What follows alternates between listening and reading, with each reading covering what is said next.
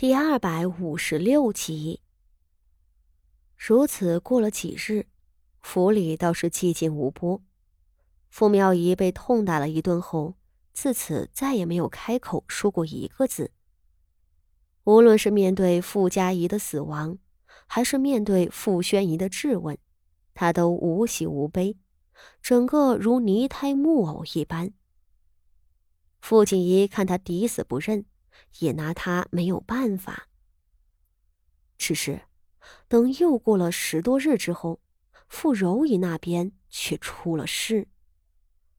原是傅柔仪那经济梦魇的病症，非但没有痊愈的迹象，反倒越演越烈了。傅锦仪不得不将周玉仪也请了过来。周玉仪却诊断说，傅柔仪受了巨大的刺激，已经损伤了神经。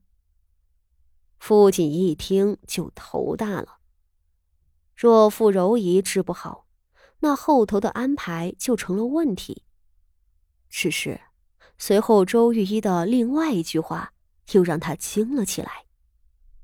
周玉一说：“傅柔仪这病和大少爷傅德熙的病是同一类症状，虽然两人患病的原因不同，但结果是殊途同归。”只是傅柔仪现在还没有完全吃傻，治愈的希望极大，这一点和傅德熙是最大的不同。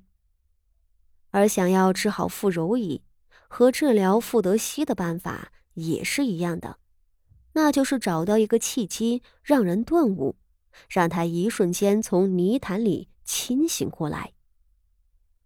傅德熙病了这么多年。这个契机找起来就很困难了，而且一个弄不好，怕是会加重病情。而傅柔仪不一样，她才刚刚的发病，治愈的时间宝贵不说，找个能唤醒她的刺激也更容易。傅锦一听罢，将自个儿关在芝兰堂里寻思了半日。他和傅柔仪之间并没有太深的感情。他帮傅柔仪，一是为了解决傅妙仪，二只是出于怜悯。但周玉一提起了傅德熙，周玉一的话让他再也无法平静了。傅德熙已经吃了一年的药，小荣尽心尽力的服侍他，傅锦仪也几乎每日都会去看他，也的确是看到了他的好转。但可惜的是，这样子的傅德熙，永远都无法做一个正常的人。如今傅柔仪患上了同样的病，傅锦仪在想，自己是不是可以将傅柔仪当做一个实验品？如果他能够治好傅柔仪，那么在治疗的过程中，他是不是就能找到治愈傅德熙的办法？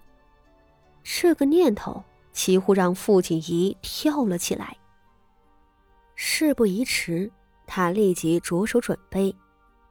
他先是将曹姨娘叫到了自己跟前，将傅柔仪的病症事无巨细的说给了曹姨娘，并告诉她，因为治疗的手段比较极端，这种病治起来是有风险的，很有可能傅柔仪非但没有被治好。反倒因为受了第二次的刺激，病得更重。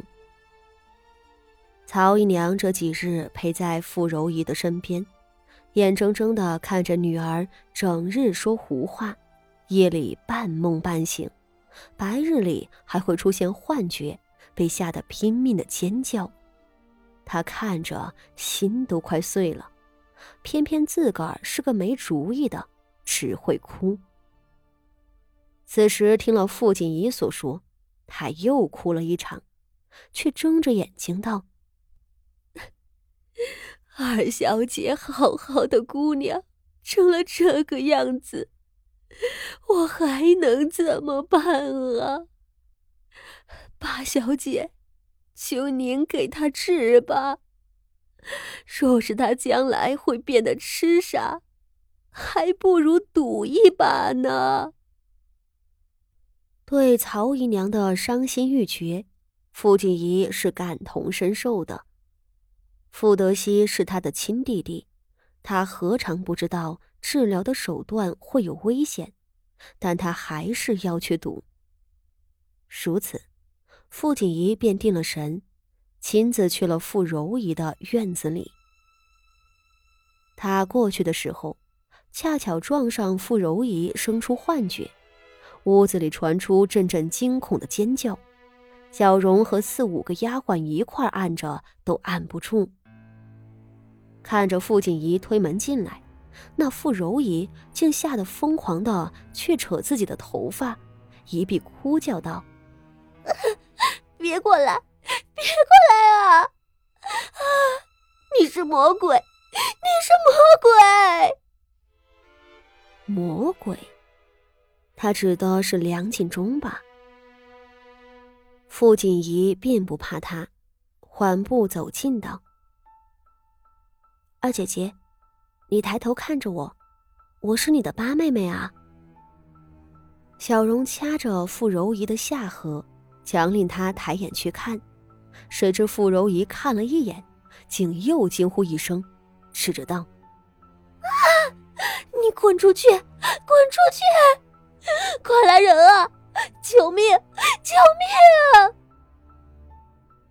傅锦仪深感无奈。